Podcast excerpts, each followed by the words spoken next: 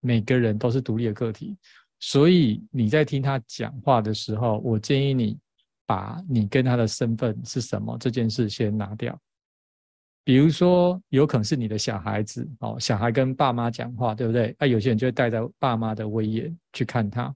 啊，可能小孩子跟你讲他做错某件事，你可能急着就会批判他，对不对？或者是你就急着要纠正他，好，这是种情况。那如果有可能是你的枕边的、你的、你的、你的女朋友、男朋友啊等等，他可能讲了某件跟你有关的事情，你也会因为你跟他的身份关系，你很快就跳进去，好，或者是就勃然大怒或什么之类的。所以第一件事情，我想跟大家讲，每个人都是独立的个体，所以每个人在经历他的生命的体验的时候，这不是你说什么就有用的。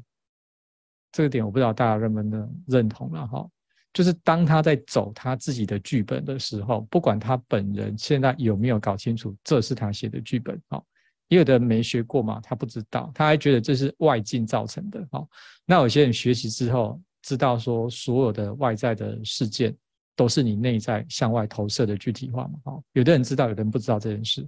可是你记得。这个人会经历这件事情，一定有他内在非常非常明确的原因，有他内在安排这些戏码很明确的目的，这一点毋庸置疑。所以呢，当这一个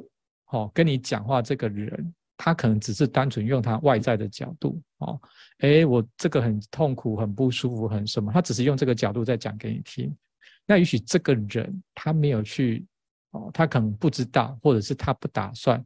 去探讨内在的原因，所以不管他在跟你讲多少表面的事件，各位不管你给他意见有多么棒，好，甚至你讲的的确可能就是他内在目的，只要这个人没有意识到这件事，你讲什么大概都不会有用，因为这个人还在把外境切割是外境，有没有？他把这个外在世界、外在人人事物都当成是外境的话，就是赛斯有讲一句话哈，你这个人他会变得越来越无力。因为他会觉得是这个环境，然后别人造成的事件影响到他，他不认为这一切是他的创造。OK，然后所以这个人的观点会是说：哦，我好像是一个被害者。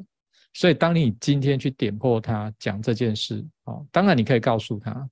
可是如果他没有把这一切当成是他自己的责任，那你讲再多是没有用，搞不好还会弹回到你脸上，有没有？你跟他讲越多，他打到你脸上越大力。OK，所以我说每个人都是个独立的个体，这件事情也只有哦，就会牵涉到每个人都是独立的个体，所以每个人的事情，他的事就只有他自己能够处理，他能够决定。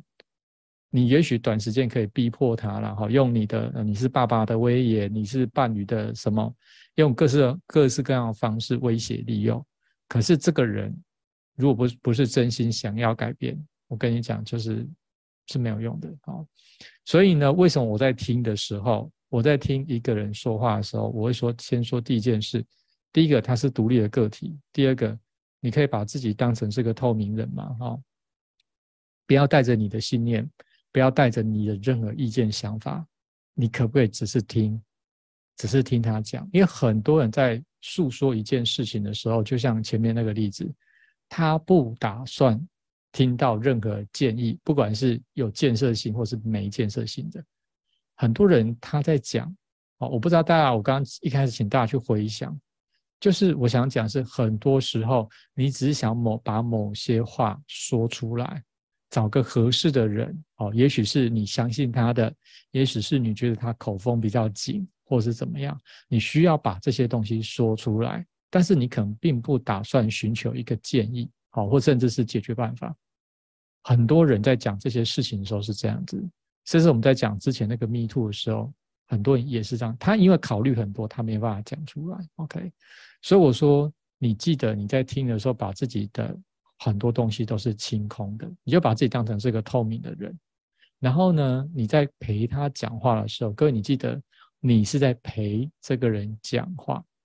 各位不是在对话哦，你是在陪他讲话。如果你是用这样的心情去。的话，哈，去做这件事，你会发现，像我自己在上一些家教班的课，跟学生在做对谈，哦，比如说，好，你今天在跟我做对谈，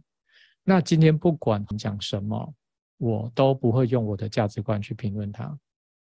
是非对错，可不可以都不会，因为我知道这是他用他的信念去创造的事件，所以我唯一要做的是听他说。那如果他愿意的话，我就提出一些简单的提问，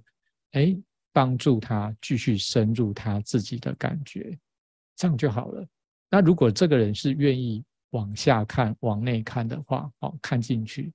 那他就会开始这个流动的过程，他就会慢慢自己顺着你的引导去进入那个探索里边。最重要是，当你是个透明人的时候，你不会，你就很清楚，你不应该，也不会。用你的价值判断，就是你的价值观啊，哈，或是用你的信念去评论它，